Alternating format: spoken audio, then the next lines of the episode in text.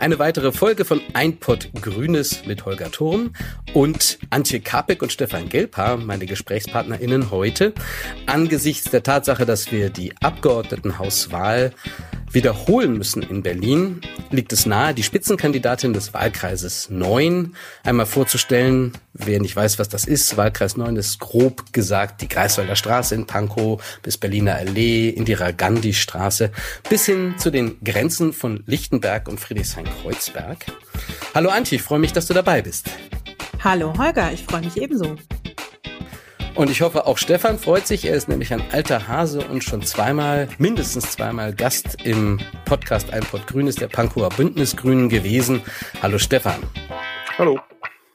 Stefan ist unser Bundestagsabgeordneter seit 2017 im Bundestag für den Wahlkreis 8, also den benachbarten Wahlkreis.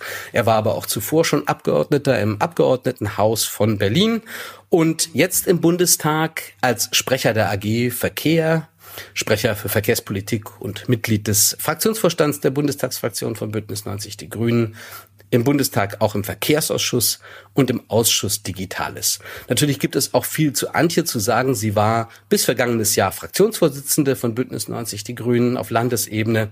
Nun ist sie die Nachfolgerin von Steffi Remlinger, die jahrelang im Wahlkreis neuen Spitzenkandidatin war und jetzt erneut antreten muss. Das ist natürlich eine besondere Situation, dass wir die Wahl wiederholen. Liebe Antje, erklär mal ganz kurz, ähm, warum du für Wahlkreis 9 antrittst. Ja, das ist äh, tatsächlich ein Kuriosum, äh, weil es so ursprünglich gar nicht vorgesehen war. Wir haben ja im September 21 das Berliner Abgeordnetenhaus und auch die Bezirksverordnetenversammlungen in den zwölf Berliner Bezirken gewählt.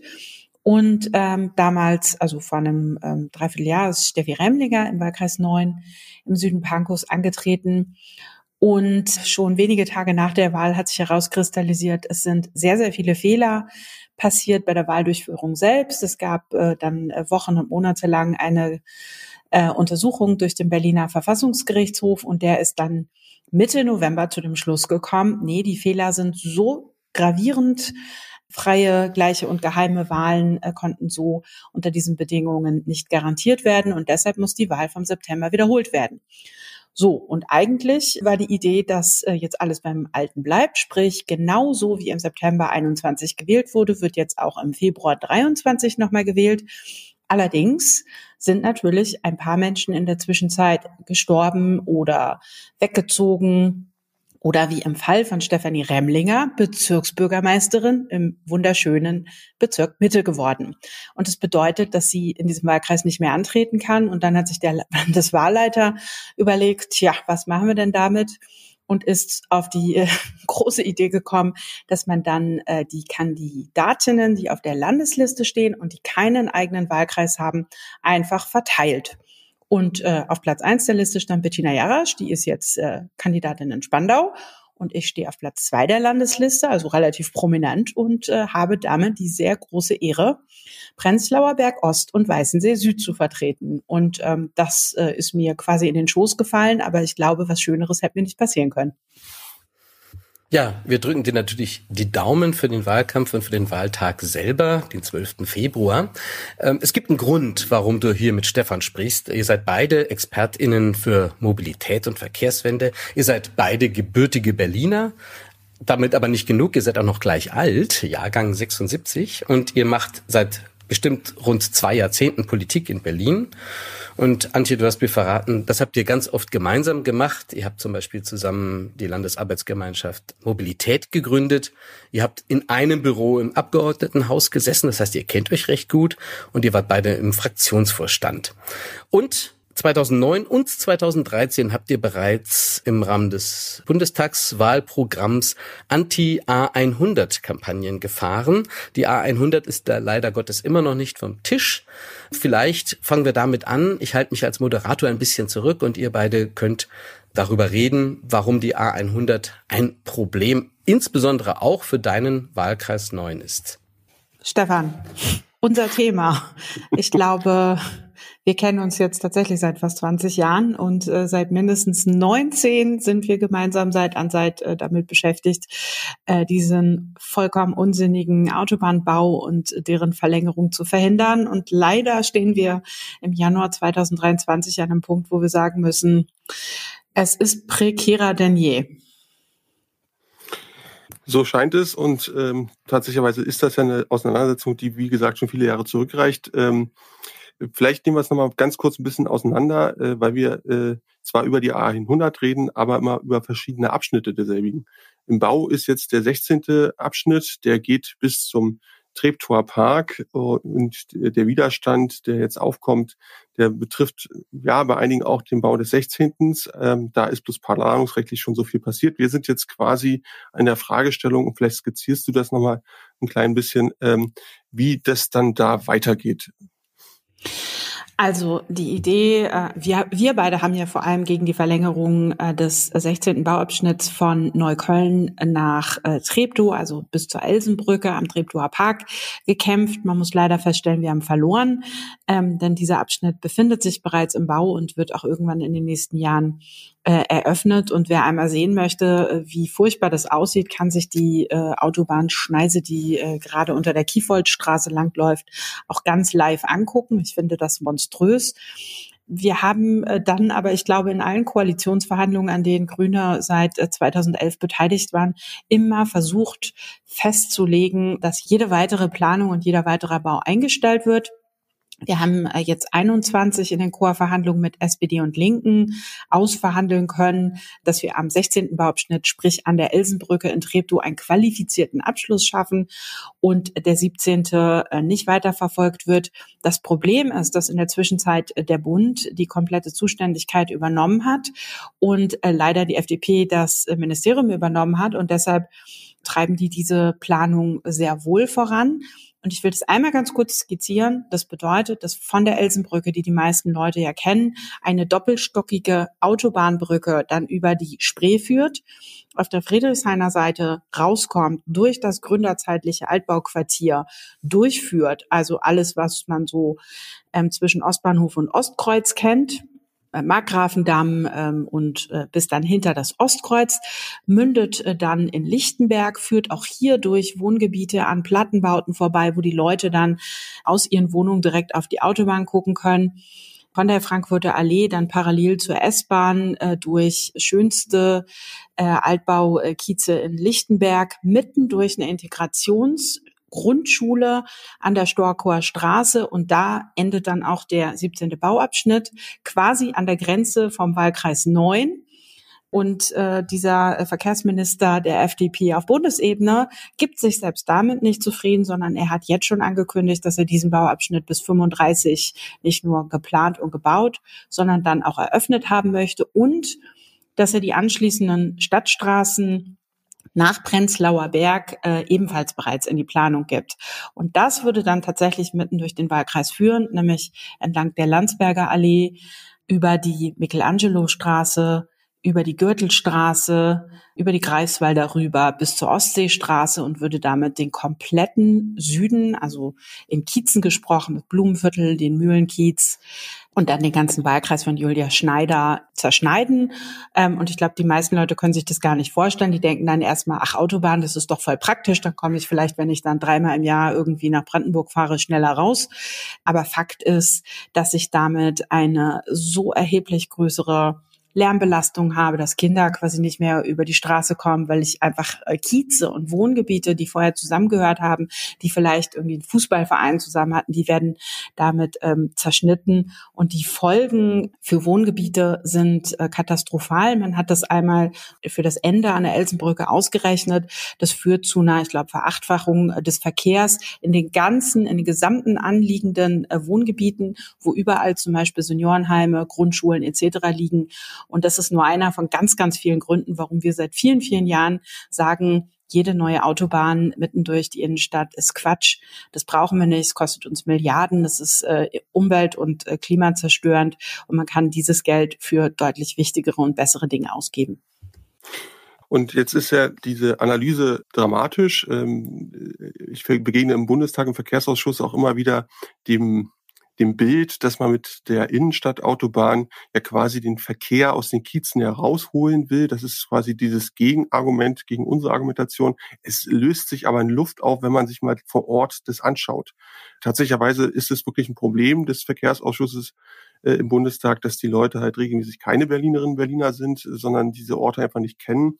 Und wenn man dann einmal da war und dann merkt, okay, da geht ein Club verloren, zum Beispiel die Renate, da gehen Wohnhäuser verloren, da gehen Kitas, Schulen, was auch immer verloren. Das heißt, da geht ein Kiez verloren, dann kann man schlicht und ergreifend nicht mehr davon reden, dass man da Verkehr aus den Kiezen rausholt, sondern man macht den Kiez kaputt. So, deswegen äh, in der Analyse sind wir uns da, glaube ich, sehr einig. Deswegen kommen wir jetzt vielleicht mal ein bisschen zu den Hebeln, die wir suchen, ähm, um sie zu bewegen und da voranzukommen. Aber Steffen, darf, ich, darf ich noch hm? ganz kurz ein Beispiel dafür nennen, was du gerade gesagt hast? Ich will das nur einmal unterstreichen. Wir haben ja zwischen der Storkower Straße und der Kniebroder Straße das sogenannte Blumenviertel. Manche nennen es, nennen es auch das Siedlungsgebiet Ost. Das ist quasi das Gebiet äh, nördlich der Storkower und südlich vom Volkspark äh, Prenzlauer Berg ist eigentlich so eine beschauliche Einfamilienhaussiedlung, ähm, äh, sehr schön dort zu wohnen. Das Problem ist, dass der Bezirk Pankow sich seit Jahren weigert, eine vernünftige Verkehrsplanung für dieses Wohngebiet zu schaffen, was zur Folge hat, dass heute schon mit dem normalen Stadtverkehr alle Leute Schleichwege nehmen, um quasi nicht über die, äh, die Storkower Straße mit allen Gewerbegebieten und mit allen Staus, die sich dort bilden, äh, zu suchen, sondern die fahren jetzt schon mitten durch dieses Wohngebiet, um von der Storkower zur Kniebroder oder umgekehrt abzuschneiden. Stellen wir uns jetzt vor, diese Autobahn wird verlängert und ich habe ein Zehnfaches an Verkehrsaufkommen, was sich jetzt mitten durch ein Einfamilienhausgebiet durchwalzt, wo es teilweise nicht mal Bürgersteige gibt, was unter uns ein Skandal ist und was wir unbedingt ändern müssen, dann hat das aber ganz, ganz konkrete Auswirkungen für die Lebensqualität und auch für die Sicherheit der Menschen, die dort leben. Und das ist, finde ich, ein ganz plastisches Bild, was jeder, der sich das einmal live angucken will, der muss sich da nur ähm, mal mitten in diesen Kiez reinstellen und der wird sehen, das ist jetzt schon unerträglich. Mit einer Autobahn wäre es einfach nicht mehr auszuhalten. So, da hast du natürlich einen Punkt und deswegen müssen wir ja eben schauen, wie wir diese 100 gestoppt kriegen und das ist quasi der spannende Punkt, was sind die Hebel? Ähm, ich habe jetzt gesehen, dass ihr im Berliner Energie- und Klimaprogramm da zum ersten Mal, glaube ich, auf Senatsebene einen Beschluss gegen die 100 gefasst habt. Kannst du da die Qualität mal einordnen und habt ihr da noch mehr geplant? Hintergrund der Frage ist, dass ich, glaube ich, bundesweit, also ich müsste nochmal nachforschen, ob es irgendwann schon mal so einen Fall gegeben hat, aber wenn Berlin, also wenn ein Bundesland sich gegen ein Projekt aus dem Bundesverkehrswegeplan ausgesprochen hat, dann ist der Bund bis jetzt nie hingegangen, hat gesagt, ist uns egal, machen wir trotzdem. Deswegen finde ich es so spannend, wie sich Berlin da jetzt aufstellt, welche Qualität das hat äh, und ob das trägt. Das, da wäre ich, wäre ich jetzt äh, für eine Einschätzung dankbar. Mhm. Also ähm, ich glaube, dass es tatsächlich ein wahlrelevantes äh, Thema ist, denn äh, nur wenig Parteien sind so klar in ihrer Aussage wie wir. Ähm, wir haben uns jetzt aber als Koalition ähm, zumindest äh, darauf verständigt, dass der Senat eine Stellungnahme innerhalb des Berliner Energie- und Klimaprogramms abgibt, dass alle Autobahnneubauten abgelehnt werden wegen ihrer klimaschädlichen Wirkung. Und ähm, wir sind äh, gerade dabei, im Berliner Abgeordnetenhaus noch einmal einen Antrag zu verfassen, in dem wir drei Dinge fordern. Erstens Beauftragung der äh, Bundesautobahngesellschaft mit dem Bau des qualifizierten Abschlusses. Also das muss quasi endlich in die Planung gegeben werden, äh, dass da tatsächlich das Ende vollzogen wird. Zweitens Abmeldung des 17. Bauabschnitts aus dem Bundesverkehrswegeplan und drittens auch Löschung oder Rücknahme aller darüber hinausgehenden Planungen und vor allem auch aller Aufträge an Planungsbüros. Und ähm, im schönsten Fall unterstützt ihr das natürlich im Bundestag und streicht auch äh, nicht nur diese Projekte aus dem Bundesfernstraßengesetz und dem Bundesverkehrswegeplan und allem, was man da so an Regelwerk hat, sondern auch aus dem Haushaltsplan. Bettina Jarasch, unsere Spitzenkandidatin für das äh, Rote Rathaus auf der Landesebene, hat auf meine Frage im ähm, Plenum des Abgeordnetenhauses am Donnerstag auch für den Senat noch einmal ganz deutlich gesagt, dass sie das unterstützen Und ähm, ich freue mich auch, dass ich Bettina dafür gewinnen konnte, dass sie äh, mit mir nochmal eine Fahrraddemo entlang der Route am 5. Februar machen wird, wo wir dann auch im Prenzlauer Berg nochmal auf die Folgen äh, dieser geplanten Autobahn hinweisen können. Da hast du den Bayer ein bisschen zu mir zurückgespielt. Für uns als Bündnisgrüne ist es auch im Bundestag vollkommen klar, dass wir dieses Projekt A100 ablehnen. Glasklar. Es ist sogar so, dass die A100 inzwischen als Symbol, als Sinnbild äh, von der verquerten Verkehrspolitik steht. Und das äh, gilt sowohl für die Berliner Bündnisgrünen, das ist jetzt weniger überraschend, aber auch die niedersächsischen oder die bayerischen Grünen äh, sehen das ganz genauso. Und vielleicht kennt nicht jeder die A4, aber die A100 ist inzwischen bundesweit tja, eines von den dreckigen Dutzend, wie da einige, ein paar Menschen immer wieder sagen, das sind die schlimmsten Autobahnen äh, Neubauplanungen und da fällt die A100 nicht nur unter die Top 3, sondern ich würde sagen, das ist the top of the pops äh, der schlechten Ideen äh, in der Verkehrspolitik. So, deswegen wehren wir uns da sehr stark gegen. Klar, du hast schon skizziert, äh, wer da der Verkehrsminister ist. Ähm, nichtsdestotrotz äh, ist diese Sache nicht ausgefochten, äh, sondern mitten im Gange. Umso wichtiger ist da die ganz klare Sprache aus Berlin und deswegen finde ich es gut, dass äh, du, dass ihr da einen Antrag äh, ins, ins Plenum des Abgeordnetenhauses bringt. Äh, vielleicht klappt es ja sogar noch vor der Wahl, das wäre dann mal ein richtig starkes Signal.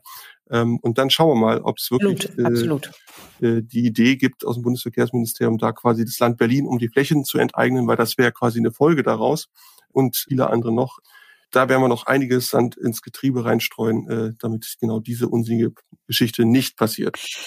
Naja, und äh, wir befinden uns ja auch im Wahlkampf, deshalb will ich das vielleicht an dieser Stelle einmal ganz deutlich sagen. Mein Gegenkandidat äh, von der SPD, äh, Tino Schopf, ist ja äh, in der Zwischenzeit, der hat zwar beim letzten Mal den Wahlkreis gewonnen, hat dann aber sein Abgeordnetenmandat abgegeben und wurde Staatssekretär in der Wirtschaftsverwaltung.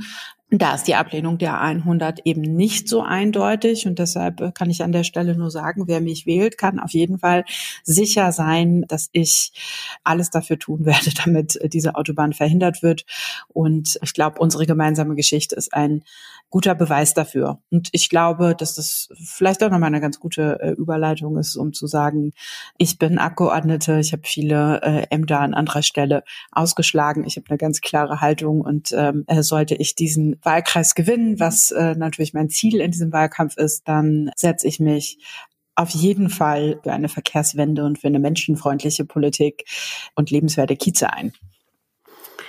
Das war nicht nur der Werbeblock, sondern das war quasi der Kern von Wahlkampf, diesen Punkt rauszuarbeiten. Was sind auch die Unterschiede? Und ich glaube, gerade wenn es äh, um Rot und Grün geht, ist das immer nicht ganz unwichtig, zu rauszukitzeln, wo liegen die Themen, wo man eben dann wirklich mit seiner Stimme äh, entscheidet, äh, in welche Richtung geht da die Politik. Ich will jetzt auch nochmal zu einem ganz anderen Thema kommen. ist jetzt ein hartes Break, aber das macht ja auch immer das Salz in der Suppe aus. Und zwar, wir haben noch eine weitere Gemeinsamkeit, beziehungsweise es ist keine Gemeinsamkeit, sondern eher eine Aufeinanderfolgigkeit. Äh, und zwar, äh, du bist Rundfunkrätin beim RBB. Äh, und ich war das mal vor vielen Jahren. Bin jetzt quasi zum Zeitungsleser an dieser Stelle geworden, aber ich glaube, da geht es vielen wie mir. Da sind natürlich in den letzten Monaten viele, viele Fragen aufgeploppt. Äh, und du bist da einfach viel näher dran und kannst da vielleicht noch mal ein bisschen Licht ins Dunkel bringen oder einfach deine ganz eigene Einschätzung rauskitzeln.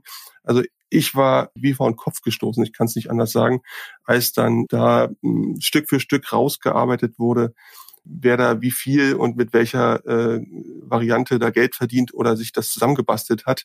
Äh, vielleicht leitest du da mal mit ein paar Sätzen ein, dass wir das Thema sortiert bekommen.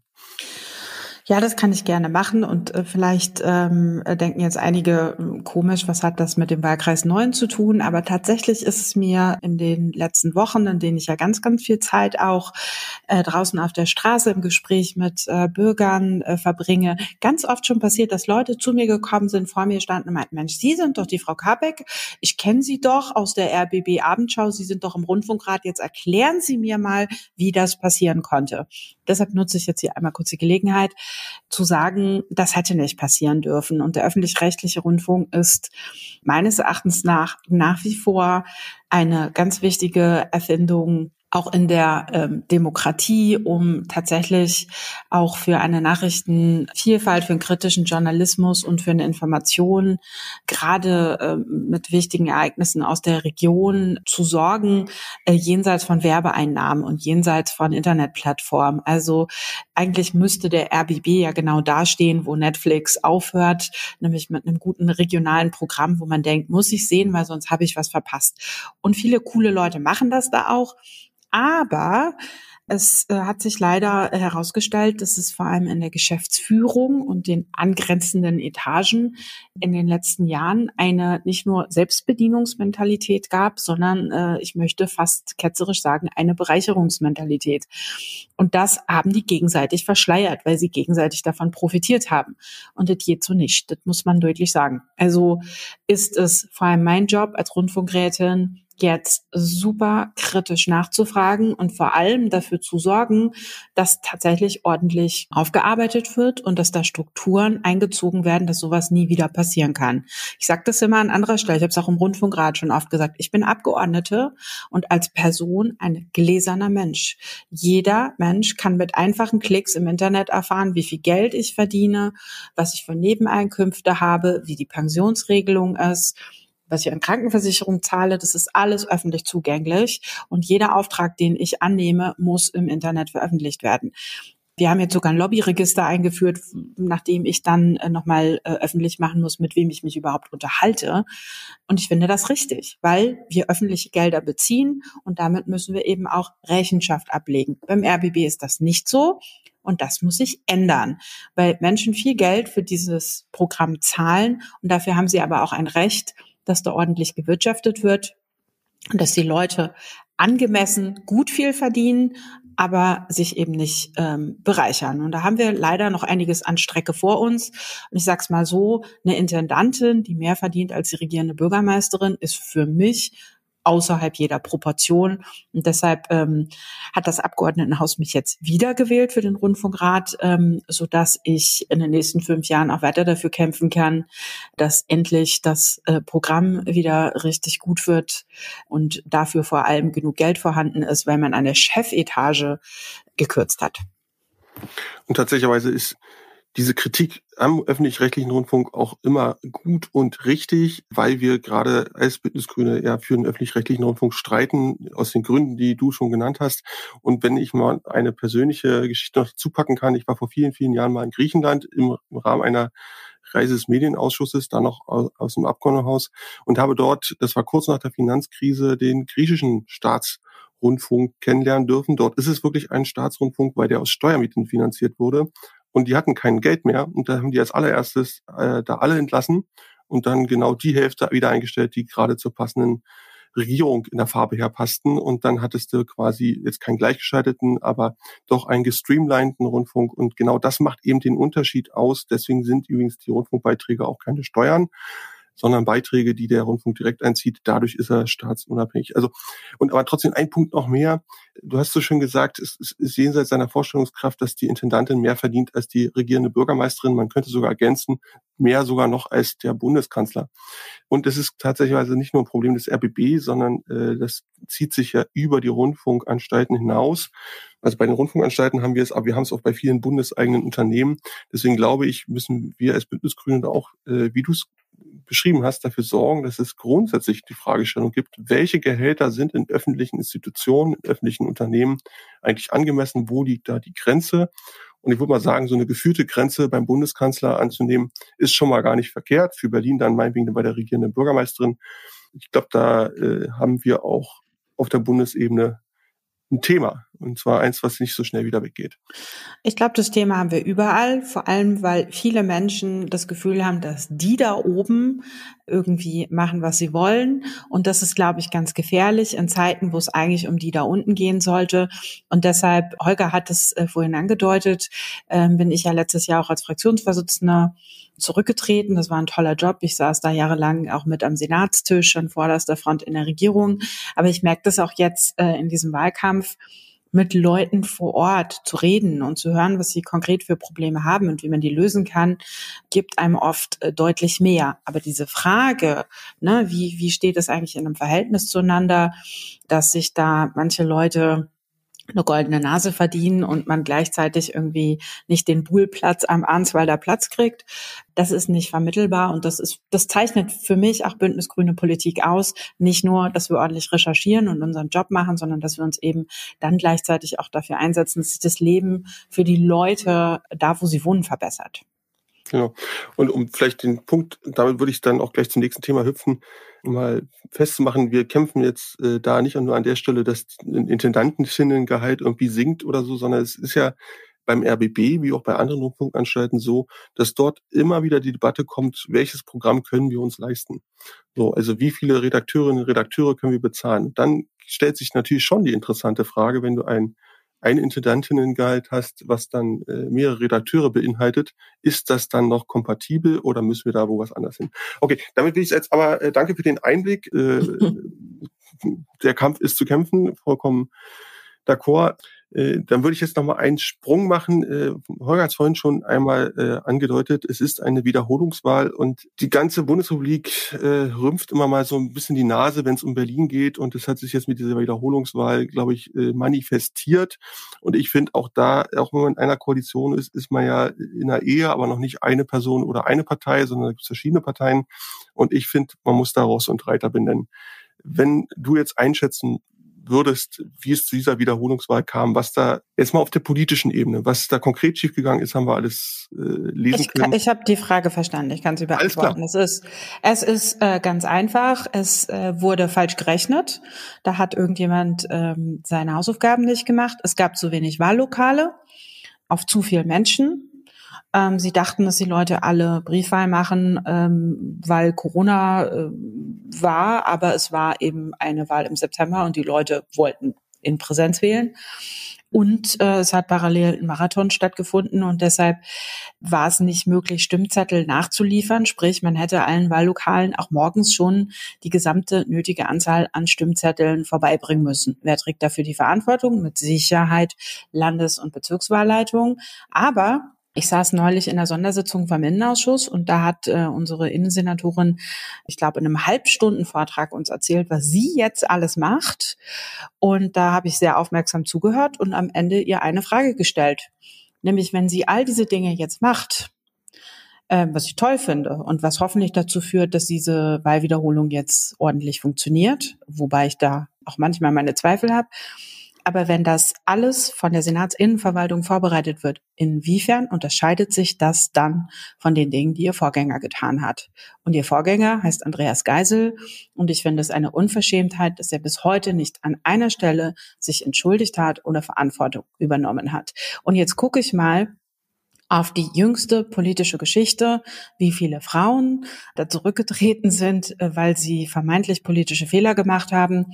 Ähm, da kann man sagen, also bei uns in der Partei wäre das nicht möglich gewesen. Da hätte man längst Konsequenzen gefordert, dass wir hier einen Koalitionspartner haben, wo es so ein bisschen zum guten Stil gehört, dass man die Dinge aussitzt, finde ich persönlich schwierig.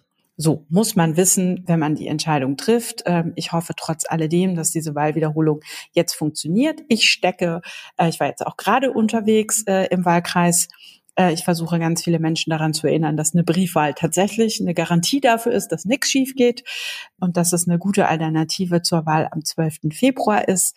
Aber es ist meines Erachtens nach wichtig, dass jetzt Ruhe reinkommt, damit auch Vertrauen zurückgewonnen werden kann, weil das ist ja eigentlich das Schlimmste, dass durch diese Wahlwiederholung nicht nur Berlin sich äh, zur Lachnummer der Nation gemacht hat, sondern äh, vor allem, dass ganz, ganz viele Menschen einfach auch nicht mehr so richtig vertrauen. Und das ist mein Job, das ist auch dein Job, dass wir jetzt ähm, auf der Straße unterwegs sind, dass wir mit Menschen reden und dass wir versuchen deutlich zu machen, dass jenseits der Fehler, die da an der Verwaltung gelaufen sind, wir ja trotzdem gute Abgeordnete sind, die vor Ort auch dafür kämpfen, dass sich Dinge verändern.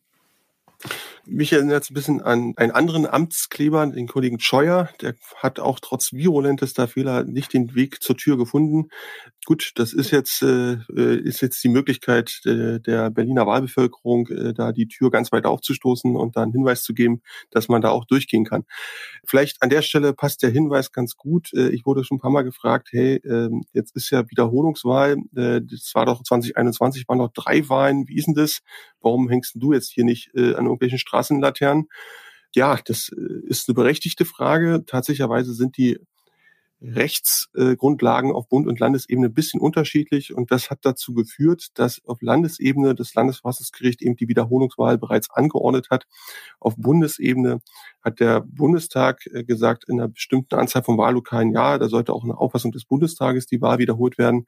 Dagegen gibt es jetzt Einsprüche gegen diese Bundestagsentscheidung, die liegen beim Bundesverfassungsgericht. Das Bundesverfassungsgericht wird irgendwann in diesem Jahr so zumindest meine These, darüber befinden, wie das oder darüber entscheiden, ob es auch zu einer Wiederholungswahl in ganz Berlin, in einem Teil von Berlin oder gar nicht kommt. Das ist auch dann nochmal ein bisschen interessant, weil ja die Bundestagswahl, die nächste, nicht wie die Abgeordnetenhauswahl schon erst 2026 ist, sondern schon 2025. Und wenn jetzt das Bundesverfassungsgericht erst Ende des Jahres oder gar erst Anfang nächsten Jahres, also 2024, entscheidet, dann wird das irgendwann relevant, ob man da noch eine Wiederholungswahl überhaupt macht. Schauen wir mal, weiß ich nicht, das nur so zum Zeitplan und zu den Unterschieden, weil es immer wieder kommt. Du hast schon eingeleitet, was jetzt äh, unsere aller Aufgabe ist, hier als Bündnis Grün nämlich Wahlkampf zu machen. Äh, und deswegen habe ich mir als Punkt noch aufgeschrieben, How-to-Wahlkampf. Es ist ja für uns eine ungewöhnliche Erfahrung. Berlin hat bis jetzt eigentlich immer, zumindest solange ich mich erinnere, das Glück gehabt, im Sommerwahlkampf zu machen oder zumindest im September. Da war es draußen freundlich, es hat mal geregnet, aber man hat viele Stände gemacht und war einfach ansprechbar, hat Straßenfeste gemacht, äh, Kinderfeste und so weiter. Wie ist es denn jetzt ähm, in deiner Welt, will ich mal sagen, deiner Wahlkampfwelt, ähm, die tauche ich ja auch ab und zu mal ein, aber wie fühlt sich's an? Äh, was sind die äh, Rückmeldungen im, im Wahlkampfgeschehen? Hm. Äh, wie kann man mithelfen? Also, wenn ich den Wahlkampf in einem Wort beschreiben würde, würde ich sagen, kalt. Es ist sau kalt und es kostet manchmal Überwindung, noch im Dunkeln äh, rauszugehen und dann bei minus zwei Grad morgens äh, Flyer äh, zu verteilen. Aber es macht doch äh, mehr Spaß, als ich gedacht habe. Und ähm, das aus einem einfachen Grund, weil einfach unheimlich viele Leute kommen. Und wie ich gerade schon gesagt habe, die haben dann ihre ganz persönlichen Anliegen. Aber ich bin auch, ähm, ich, ich bin ja neu in dem Wahlkreis. Ich lerne ihn ja auch noch kennen. Und umso cooler finde ich es zu erleben, wie viele aktive Initiativen es gibt, die tatsächlich teilweise schon seit Jahren dafür kämpfen, dass sich Dinge verändern, äh, dass äh, Plätze wie der Answalder Platz schöner werden, dass Bibliotheken erhalten bleiben, dass, äh, wie jetzt ganz aktuell, die Eschen äh, in der Eschenallee gerettet werden, dass äh, Kreuzungen umgebaut werden und, und, und. Ähm, es gab, ich glaube, letzte Woche einen Auftakt für ein Initiativentreffen im Mühlenkiez, äh, wo es so um die Frage ging, was kann man hier eigentlich an äh, konkreter Jugendsozialarbeit vor Ort machen, weil ne, das viele Jugendliche hier einfach abhängen und sich teilweise in diesen Plattenbauten ähm, da treffen und dann unbeobachtet auch ganz viel Unsinn machen. Dafür braucht es Räume und es gibt im Mühlenkiez ja tatsächlich durch die Kulturmarkthalle auch schon einen ganz tollen Ort, den man eigentlich verbinden könnte. Deshalb ja, deshalb äh, freut es mich dann auch, wenn du bei mir am äh, Stand vorbeikommst und äh, mich mal unterstützt. Aber Cordelia Koch, unsere äh, Bezirks, äh, unsere Bürgermeisterkandidatin auf der Bezirksebene, äh, die ist dann auch immer mal mit dabei und die hat mir dann ähm, zum Beispiel brühwarm berichtet, dass die Kulturmarkthalle im Mühlenkiez jetzt ein Stadtteilzentrum wird, was richtig gut ist, weil das Familienarbeit und Jugendarbeit und Kiezarbeit miteinander verbindet und dann noch ein cooler Anlaufort ist das ist alles super. Es gibt auch manchmal ein paar Schattenseiten. Es gibt auch sehr viele Leute, die einfach wirklich gefrustet sind von, äh, von dem Krieg in der Ukraine und zwar in alle Richtungen. Und ich muss sagen, die Auseinandersetzungen sind manchmal hart und auch von der Qualität, wie ich sie noch nicht kannte. Ne, also, dass Leute die Grünen nicht mögen, das gehört zur Demokratie dazu. Aber wenn einem dann vor die Füße gespuckt wird, ist es dann weniger schön umso toller finde ich es, wenn man dann eingeladen wird, an anderer Stelle zum Beispiel bei einem Böllerputz mitzumachen und man sieht einfach, dass Leute anpacken und mit in die BVV gehen, dass sie ähm, äh, dass sie kämpfen, dass sie Ideen haben und dass sie politische Unterstützung dafür sorgen. Und da bin ich dann voll in meinem Element und bin jetzt auch einfach jeden Tag schon dabei zu gucken, wie ich das, was ich im Wahlkampf an Feedback bekomme oder an Wünschen bekomme, dann hier im Abgeordnetenhaus gleich umsetzen kann. Und hoffe, äh, dass das vielleicht auch nach der Wahl äh, so weitergehen kann. Ich habe da auf jeden Fall große Lust drauf. Das ist ungefähr das, was ich auch erlebe. Ähm, und da sei nochmal der Werbeblock, wer da mittun will, dass die Bündnisgrünen äh, möglichst stark in äh, dieser Wahl werden, äh, der ist da herzlich eingeladen, bei Antje, äh, bei unseren vielen anderen Direktkandidatinnen äh, mitzumachen in vor Ort im Wahlkreis. Oder wenn man gerade nicht vor der eigenen Haustür Wahlkampf machen will, dann kann man natürlich auch genau den Wahlkreis daneben äh, sagen, das ist jetzt meiner ähm, und dann dort mit Wahlkampf machen. Äh, wir sind jetzt schon auf der äh, Zielgeraden. Und äh, ich würde jetzt gern noch einen Punkt mal eine Einschätzung von dir hören und auch Vielleicht beginne ich auch mit einer eigenen Einschätzung, nämlich wie geht's denn aus? Äh, ich mache das erstmal für den Wahlkreis 9, weil äh, da, glaube ich, ist für die Kandidatin immer ein bisschen schwieriger, selber da zu richten. Tatsächlicherweise muss man da nochmal eins sagen, beim letzten Mal haben wir da, bei den Zweitstimmen lagen wir da schon vorne. Und deswegen versuchen wir das jetzt wieder hinzubekommen und das dann mit den Erststimmen nochmal einfach gleichzuziehen und dann diesen Wahlkreis auch einfach mal grün anzumalen. Äh, einfach, warum ist das wichtig? Ihr habt schon gehört, ähm, Stichwort Autobahn, da ist es eine richtige Richtungsentscheidung, entweder Richtung 100 mit Tino Schopf oder eben genau in die andere Richtung, Richtung Stadtquartiere, Kieze, grünes Berlin, das wäre dann eben Antje Kapek. Deswegen ist jetzt meine zugegebenermaßen eingefärbte ähm, Einschätzung, dass das ganz klar äh, noch ein bisschen grüner wird und deswegen der Wahlkreis 9 da für uns gewonnen werden kann. Beim Rathaus ist das ein bisschen kitzliger, äh, weil wir da ja so ein Kopf an Kopf an Kopf Rennen haben, was die Sache natürlich deutlich spannender macht. Und da wollte ich jetzt äh, dir nochmal den Ball zu schieben. Du kannst natürlich auch zum Wahlkreis 9 eine völlig andere Einschätzung treffen. Äh, ähm, aber ich weiß, dass du, also wir beide kennen Bettina Jarasch gut. Sehr intensiv, sehr lang. Wir beide kennen Franziska Giffer ein bisschen, du intensiver als ich, aber den Kai Wegner, den kenne ich fast gar nicht. Du hingegen warst mit dem schon mal essen. Das war zumindest in den Zeitungen. Deswegen, äh, was, äh, also erstmal, was denkst du, was kommt raus? Und zum Zweiten, was würde denn der Unterschied sein, wenn man die drei jetzt äh, den Führungsposten im äh, Rathaus geben würde? Kai Wegner als Bürgermeister, ich persönlich ähm, fremdle stark mit dem Gedanken, ähm, aber sag du. Ich muss kurz einhaken. Man muss vielleicht ganz kurz erklären, Kai Wegener ist Spitzenkandidat der CDU und Franziska Giffey, die derzeitige regierende Bürgermeisterin, natürlich ähm, Spitzenkandidatin der SPD.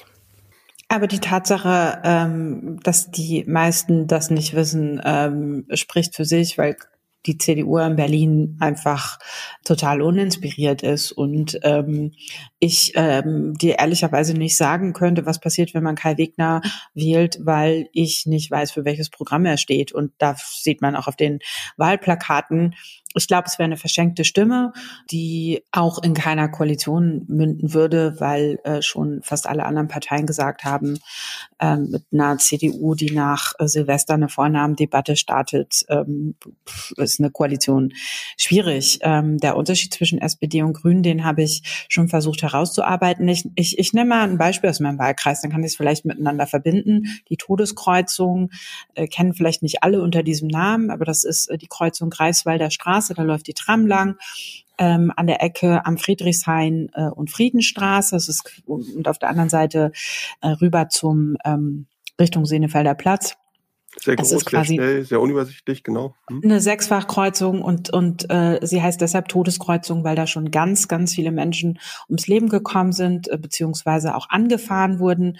Das ist etwas, was unter SPD-Führung äh, niemals angepackt wurde. Und äh, Bettina Jarasch hat jetzt äh, dafür gesorgt, dass im Dezember, obwohl es Winter ist, obwohl es zu kalt ist, trotzdem hier jetzt erste Maßnahmen auf den Weg gebracht wurden. Das heißt, ich habe jetzt schon äh, drei getrennte Ampelschaltungen Schaltung, damit rechtsabbiegende FahrradfahrerInnen äh, geschützt werden. Ähm, es wird, sowie die Witterung es zulässt, jetzt da auch nochmal neue Markierungen und eine Abhollerung geben. Es gibt teilweise jetzt eine Vorrangschaltung für den Radverkehr und sie geht auch an die Tram ran. Es gab einen schlimmen Unfall im Bereich der Tramhaltestelle.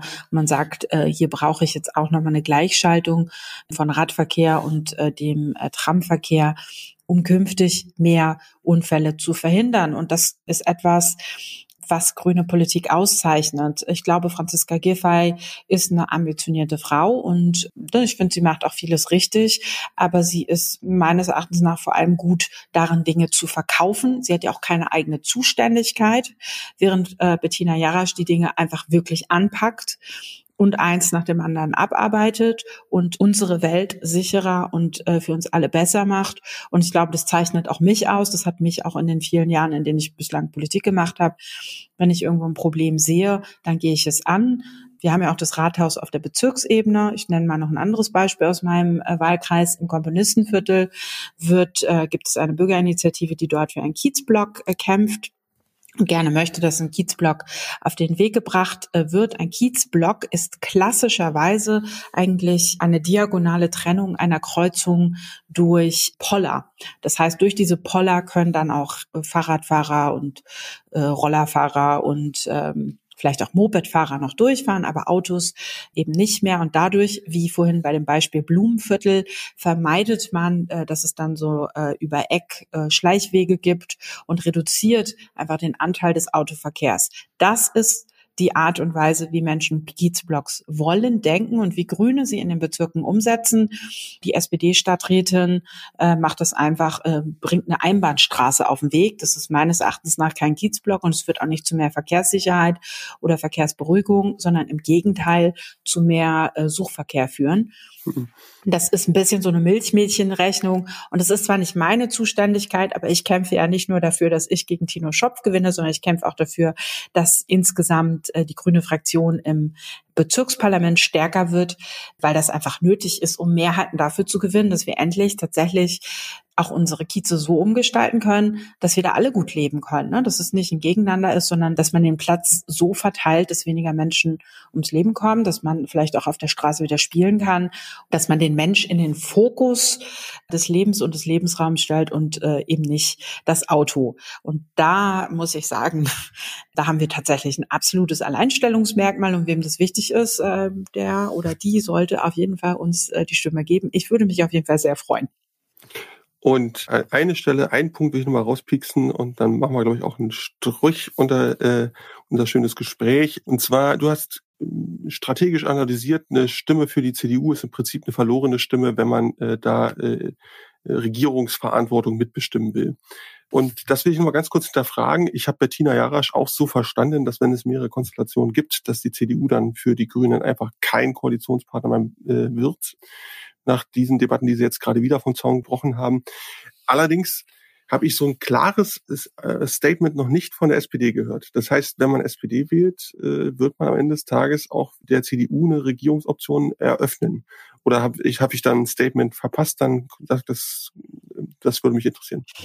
Ich sage das mal ganz schnell für die drei Ebenen. Wenn ich die SPD auf der Landesebene wähle, dann kann es auch passieren, dass eine Koalition mit CDU und FDP, eine sogenannte Deutschlandkoalition, dabei rauskommt.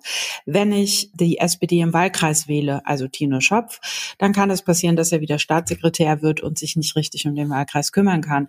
Und wenn ich der SPD auf der Bezirksebene meine Stimme gebe, dann führt das dazu, dass die Linken den Bezirksbürgermeister stellen, obwohl die Grünen die stärkste Partei waren und sich vor allem im Bereich Kiezgestaltung relativ wenig ändert. Für all diejenigen, die das nicht wollen, würde ich sagen, gibt es eine grüne Alternative, die mit Sicherheit mehr Spaß macht. Das war jetzt der Schlussball, der direkt zu Holger, glaube ich, fliegt, der einfach der Meister der Runde hier ist und deswegen ähm, spiele ich den Ball dann jetzt einfach weiter.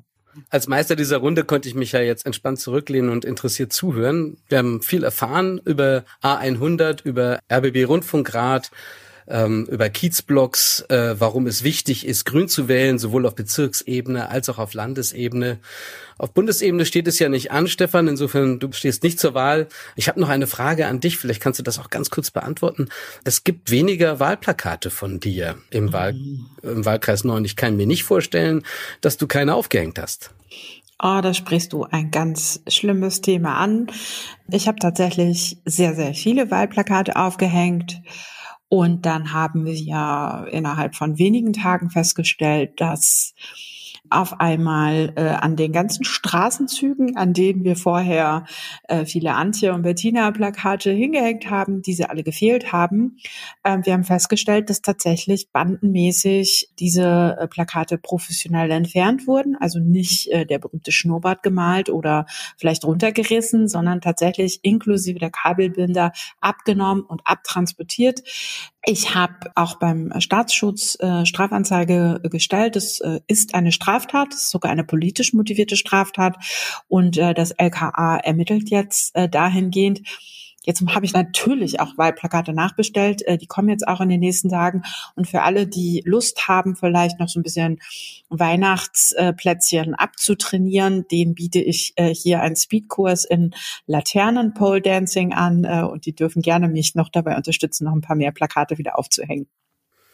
Ich wünsche dir auf jeden Fall einen fairen und weiterhin erfolgreichen Wahlkampf, Antje, viel Kontakt mit Bürgerinnen und Bürgern und dass noch viele Plakate gehängt werden können. Am 12. Februar ist es soweit. Bis dahin drücken wir alle die Daumen und wünschen dir und uns allen einen grünen Bezirk und ein grünes Rathaus und sehr viel Grün für Berlin in der nächsten Legislaturperiode. Ich danke euch beiden ganz herzlich, dass ich mich hier zurückhalten konnte und ja, alles Gute. Toi, toi, toi. Ganz herzlichen Dank, Holger. Das war wirklich toll. Jawohl, da kann ich nichts weiter zu beitragen. Ähm, gute Runde.